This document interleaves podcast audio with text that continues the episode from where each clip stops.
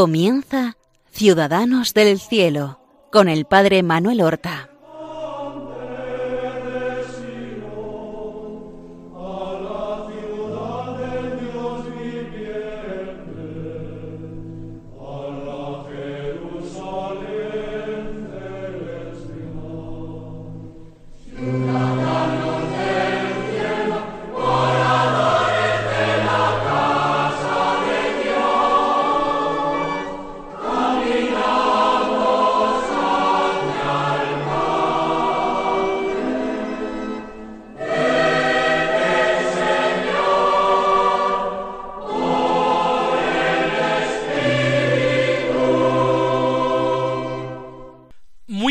Días, queridos amigos, oyentes de Radio María, seguidores de este programa Ciudadanos del Cielo, que ahora comenzamos.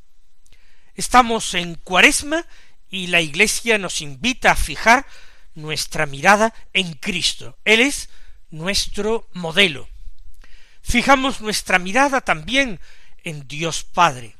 El Señor Jesús nos invita también a tomarlo a Él como modelo. Sed perfectos, como vuestro Padre del cielo es perfecto. Miramos también a María en esta radio de la Virgen. Ella también para nosotros es modelo de imitación, porque fue la discípula fiel y oyente perfecta de la palabra de Dios. Pero también a lo largo de la cuaresma como a lo largo de toda nuestra vida cristiana, tenemos presentes a nuestros hermanos los santos. El año litúrgico va jalonando cada día con la fiesta, con la celebración de distintas personas, de hombres, mujeres, niños también, que han sido ejemplares en su seguimiento de Cristo, que han vivido con una fe extraordinaria, con una esperanza iluminada, con una caridad heroica, que han amado a Jesucristo sobre todas las cosas, que han puesto toda su esperanza en Él y han perseverado con fortaleza en medio de todo tipo de pruebas y persecuciones. Amar como Cristo ha amado, esa es la fisonomía espiritual común de todos los santos. Por eso, en este programa Ciudadanos del Cielo, nosotros también miramos hacia ellos. Conocemos un poco mejor sus vidas, pero sobre todo nos fijamos en sus virtudes, todo aquello que para nosotros puede constituir un motivo de inspiración, todo aquello que puede ayudarnos a convertirnos nosotros un poco más. Y de esta manera pues vamos recorriendo en Ciudadanos del Cielo a santos muy, muy diversos, tanto por el estado de su vida, como la edad con que se hicieron santos, como la época en que vivieron. ¿A quién vamos nosotros hoy a reseñar?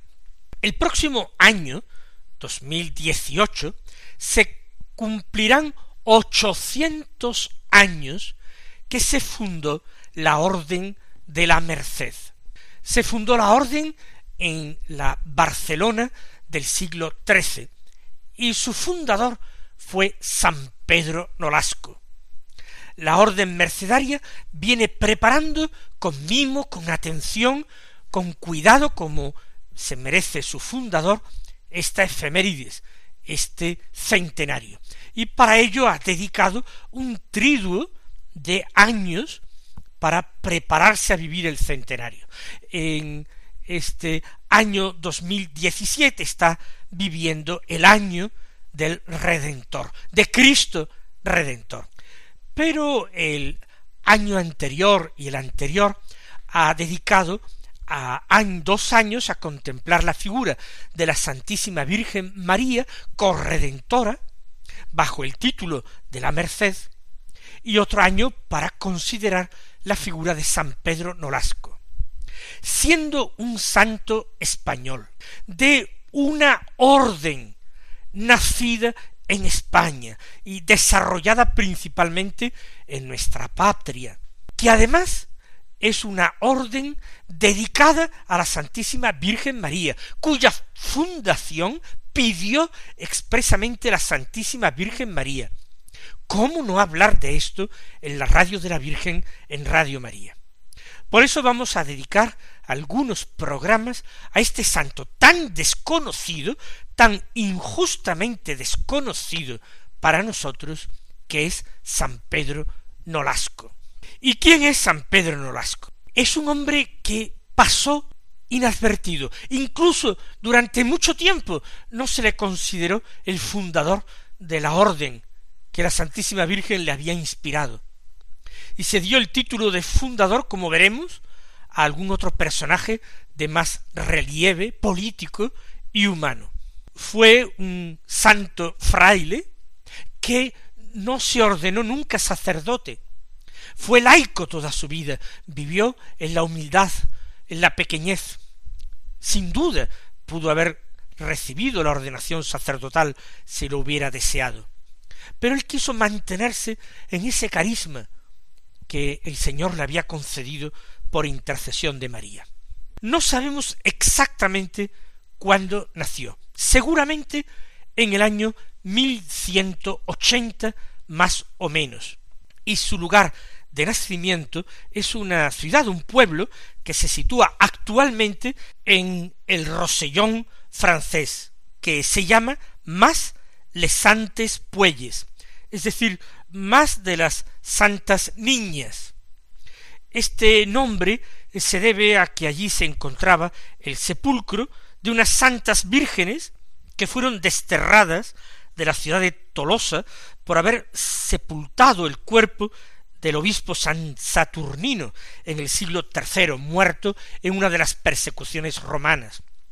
El cuerpo de este santo obispo no podía ser rescatado para ser enterrado debidamente y aquellas valerosas muchachas lo hicieron, por lo cual ellas también sufrieron martirio. Y estas santas niñas dan nombre a esa población, a ese pueblo donde nació San Pedro Norasco. En aquella época se trataba de un condado independiente en el Rosellón, muy vinculado comercial y culturalmente a la ciudad de Barcelona. ¿En qué fecha nació dentro del año 1180? Tradiciones un poco tardías eh, le atribuyen el 1 de agosto de este año 1180. Hemos de adelantar que el 1 de agosto de muchos años más tarde es cuando parece que la Santísima Virgen María se apareció a Pedro Nolasco para pedirle la fundación de la orden. Pero el primero de agosto se veneraba también en la iglesia la liberación del apóstol San Pablo de sus cadenas. Y desde luego la fecha es muy atractiva y la coincidencia con la aparición de la Santísima Virgen años más tarde. Sería toda una premonición el nacimiento del niño en esta fecha. Y según sus partidarios, le dieron el nombre de Pedro precisamente en honor de Pedro, liberado de sus cadenas.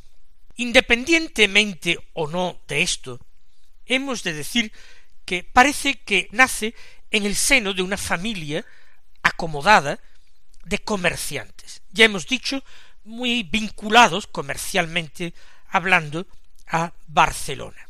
Y a pesar de que hay pocos o ningún dato sobre el desarrollo de su infancia, de su adolescencia, sobre los hechos que pueden ir marcando o jalonando su aventura vital, podemos decir que a través de su obra, la Orden de la Merced, el fundador puede ser conocido, porque un fundador siempre imprime una gracia particular que le ha sido conferida a él por el Espíritu Santo en la obra que ha sido inspirado para realizar. La orden de la merced es una prolongación de la propia personalidad del fundador, y las gracias concedidas al fundador son concedidas para ser compartidas, para ser transmitidas a la orden. Por eso vamos nosotros a tratar de investigar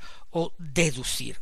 Por ser comerciante o ser criado en una familia de comerciantes en plena Edad Media, Pedro tiene un carácter decidido y emprendedor. Él tiene que emprender y realizar viajes, primero con sus familiares, después él solo cuando vaya tomando su vida, su propia vida en las manos. El viajar le permite conocer la situación mejor que otras personas que no se desplazan, conocer las necesidades de los hombres, la actualidad. Eso produce una mentalidad particularmente abierta. De hecho, con su familia, o no sabemos si él solo, termina cambiando de domicilio, y así, a partir del año 1200, lo vemos residiendo en Barcelona. Quizás era el centro comercial más apropiado para unos negocios que son cada vez más prósperos. Según la leyenda, pertenecía a una familia noble y había tenido una educación palaciega. Yo no lo creo tan probable. Las familias nobles no se dedicaban al comercio. Familia adinerada, sí, pero no noble. En cuanto a la cuidada educación, es perfectamente posible. Si los padres eran personas instruidas y tenían medios de fortuna, procurarían que el chico, el niño, el joven Pedro tuviera una buena educación que le permitiera abrirse paso en la sociedad de su tiempo y ser un próspero y reputado hombre de negocios. Es por tanto un hombre emprendedor, un hombre abierto, un hombre hábil, lleno de inquietudes, con buenos conocimientos de la época. Pero hay algo que sucede en el año 1203, cuando Pedro tiene seguramente unos veintitrés años. Y es que él, tal vez ya huérfano o independiente de sus padres, realiza un viaje de tipo comercial a Valencia. Valencia en la época era todavía un reino moro. Y allí él, que lleva una considerable cantidad de dinero, lo gasta todo y se empeña para adquirir cautivos de los moros, cautivos cristianos, que eran vendidos como esclavos. Esta extraordinaria inversión que lo deja a él verdaderamente sumido en la pobreza, no es para luego comerciar con esos esclavos o tenerlos como trabajadores, sino para liberarlos inmediatamente, hacerlos hombres libres. Ha habido una experiencia espiritual extraordinaria que ha llevado a Pedro a desprenderse de todo y a buscar la libertad de aquellas personas. A mí me gusta decir que para liberar, para salvar a otros, es preciso primero ser uno libre, haber experimentado uno la salvación.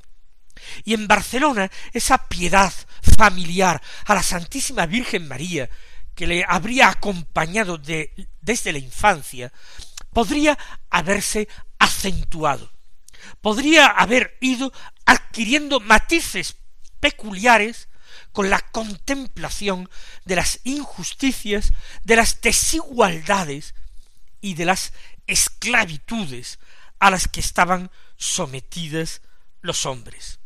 Libertad y valentía. De hecho, el carisma mercedario del que Pedro Nolasco es padre y origen y raíz. Ese carisma no se puede vivir nunca sin luchar, sin luchar por alcanzar la propia libertad. Libertad frente al mundo, libertad frente al demonio y libertad frente a la carne. Libertad frente al mundo porque muchos hombres en el siglo XIII y en el XXI viven esclavizados por miedos, miedo a la impopularidad, miedo a salirse de la opinión común, miedo a lo políticamente incorrecto, miedo a resultar raros, miedo a la muerte social, miedo, en definitiva, a la persecución, el mismo miedo del apóstol Pedro en el patio de la casa del sumo sacerdote Caifás, cuando ante el comentario de una portera y de unos criados del sumo pontífice, negó conocer a Cristo, negó formar parte de su grupo, y lo negó en medio de juramentos e imprecaciones. Hay que ser libre frente al mundo, y hay que ser libre frente al demonio, que engaña. ¿Por qué? Porque es el padre de la mentira, y engaña precisamente con sus embustes y libres frente a la carne con toda su servidumbre de egoísmos, de búsqueda de comodidad, de tranquilidad, de, búsqueda de pequeños o grandes placeres, de búsqueda de lujos y privilegios. Hace falta libertad y valentía, porque la misión que realizará la orden que va a fundar Pedro Nolasco en cualquiera de sus frentes exige audacia y valor. Y los corazones encogidos no pueden creer que ellos tienen ningún lugar en ella.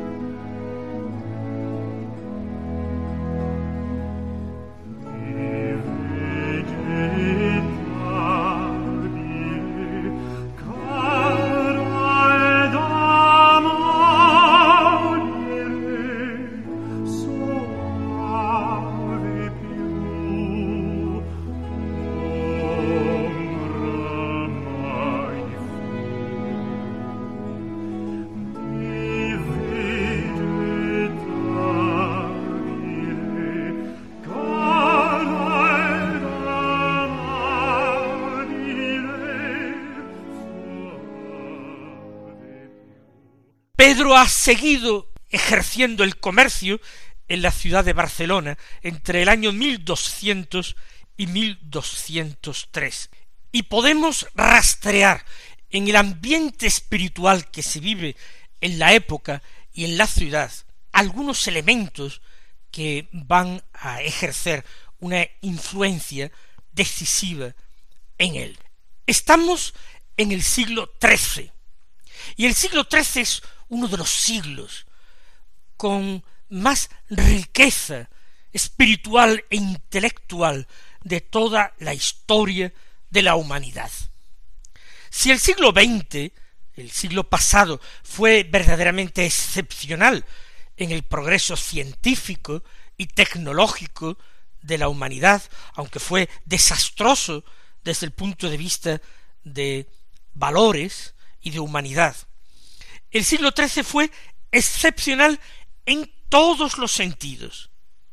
Fue un siglo de madurez, fue un siglo de creatividad, de crecimiento humano, donde eh, se intensificaron los estudios, donde se realizaron viajes, donde se fortalecieron relaciones entre los hombres de distintos pueblos, donde nacieron naciones, y Barcelona era una ciudad comercial, portuaria, totalmente abierta en el Mediterráneo a otras culturas y a otros pueblos.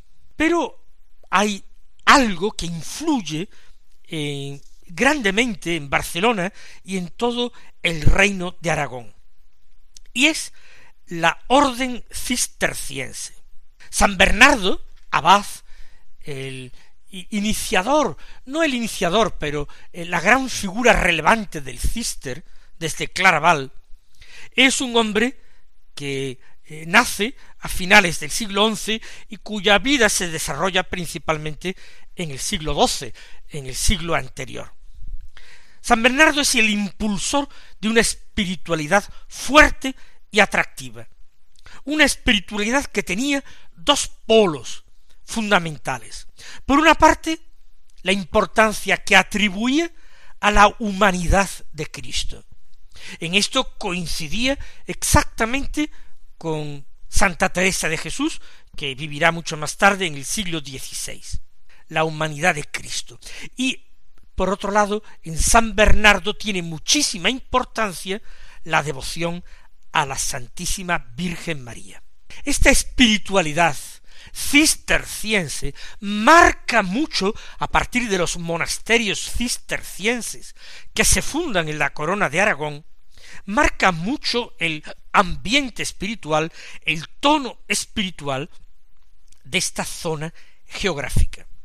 Y por lo que sabemos, en Pedro Nolasco también tiene una centralidad muy particular el tema de la humanidad de Cristo.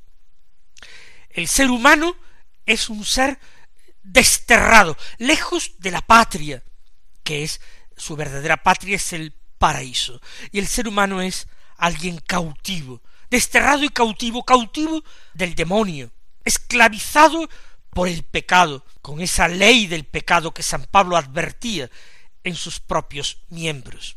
Y Cristo necesita encarnarse para hacerse hombre, hombre desterrado y hombre cautivo, no cautivo por supuesto del pecado, semejante en todo a nosotros menos en el pecado, pero sí juguete a veces de las maquinaciones del mal. Y él se hace desterrado y cautivo Cristo para liberar a los hombres, para salvarlos del pecado y de la muerte. Esto es lo que aporta la humanidad de Cristo y su plan de salvación de los hombres a la espiritualidad de San Pedro Nolasco y de aquí pasa a toda la orden de la merced. Por otra parte, recordemos que Pedro Nolasco no es un teólogo, es un laico, no es un especulativo, no es un hombre, eh, no es un pensador, es un hombre de acción.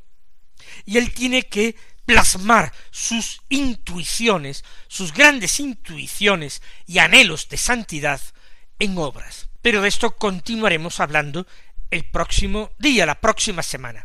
Hasta entonces, mis queridos hermanos, que el Señor os bendiga.